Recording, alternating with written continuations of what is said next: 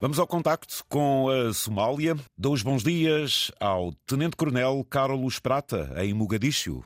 Bom dia, Sr. Tenente. Bom dia, José Candeias. Bom dia a todos os ouvintes da Antena 1 e a todos os restantes portugueses que nos estão a ouvir. Bem-vindo até Portugal, até ao seu país. Pergunto-lhe que horas são agora aí na Somália? Isto, como é que se começa a rotina de um dia?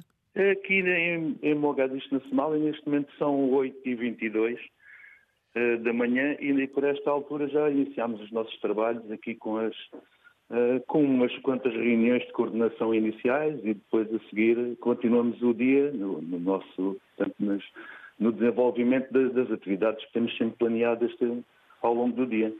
Eh, eh, atividades, eh, e neste caso a missão portuguesa integra-se, portanto, numa missão da União Europeia. Principalmente, qual é o vosso contributo? Ora bem, aqui em termos de missão, portanto, a missão de treino da União Europeia na Somália, designa-se por EUTM Somália, é uma missão não executiva que tem a incumbência de prestar aconselhamento e orientação militar, a nível político e estratégico, às autoridades da Somália isto no âmbito das instituições de defesa.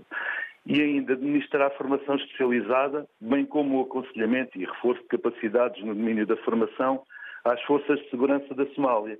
Isto, resumidamente, a EUTM Somália cumpre a sua missão através da formação, do aconselhamento e da mentoria ao Ministério da Defesa e às forças de segurança da Somália, a fim de contribuir para o seu desenvolvimento e de os tornar capazes de cumprir as respectivas missões no setor da segurança. A nível da presença portuguesa, eh, apenas dois elementos, eh, confirma? É correto. Atualmente na UTM Somália somos apenas dois militares portugueses, sim.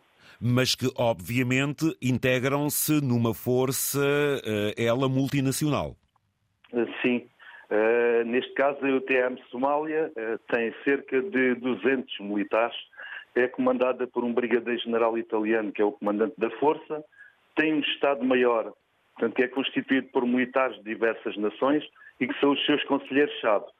Os dois militares portugueses que estão integrados nesta missão fazem parte deste Estado-Maior da Força, ambos com funções relevantes e de destaque, uh, o que comprova também que as Forças Armadas Portuguesas são um parceiro credível, de elevada prontidão e competência e reconhecido internacionalmente. Muito bem. E o senhor uh, é a primeira missão que passa fora, ou é a primeira missão que faz, e neste caso, passando fora ao Natal, é, estamos uh, a fazer isto pela primeira vez, uh, senhor Tenente? Olha, não, é, para mim já é a quinta vez que estou no exterior e aí vai ser a quarta vez que vou passar o Natal fora.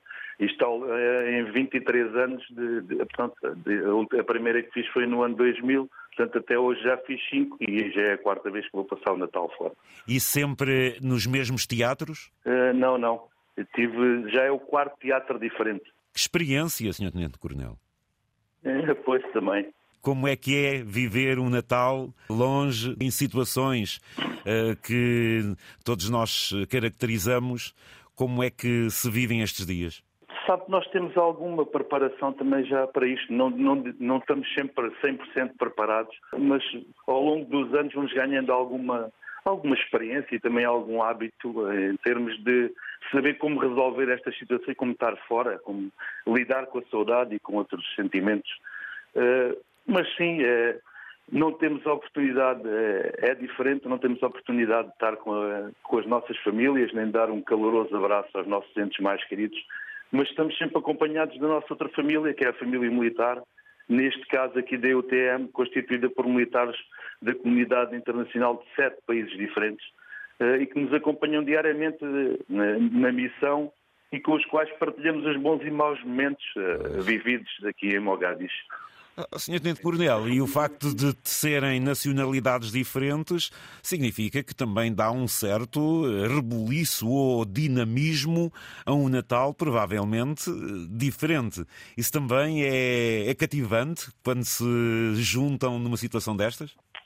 Claro que sim, sim, é sempre diferente. E sabe que nós portugueses damos-nos bem em qualquer lugar. Uh, como, como, já como tem essa experiência e fala com, com muita gente de, de vários países e, e completamente com culturas eh, completamente diferentes, sabe que isto nós estamos sempre habituamos rápido e adaptamos bem. Há alguma preparação natalícia? Prepararam alguma coisa? Eh, foram chamados a alguma responsabilidade? Como é que foi?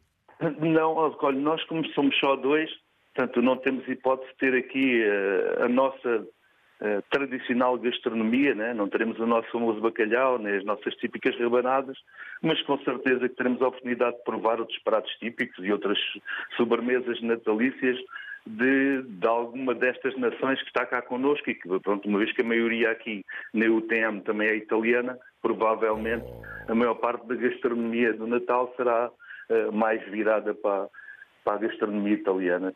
Ai, não vai faltar um panetone. Pronto, já percebi. é verdade, sim, nem Pandoro, não. Exatamente, é exatamente. Uh, Sr. Tenente Coronel, uh, de onde aqui de Portugal?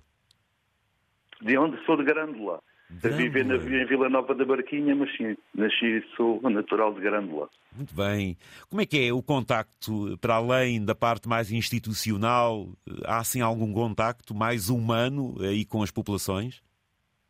Uh, nós, em termos de relações, nós temos, como damos formação a UTM propriamente dita, o, uh, parte da equipa de, de treino e de aconselhamento, sim, tem contato direto com a população, uh, sim, mas não, a população aqui é bastante apreensiva e, e, e colaborativa aqui com a, com a parte da UTM. Sr. Tenente Coronel Carlos Prata, muito obrigado por nos proporcionar este contacto, pela descrição.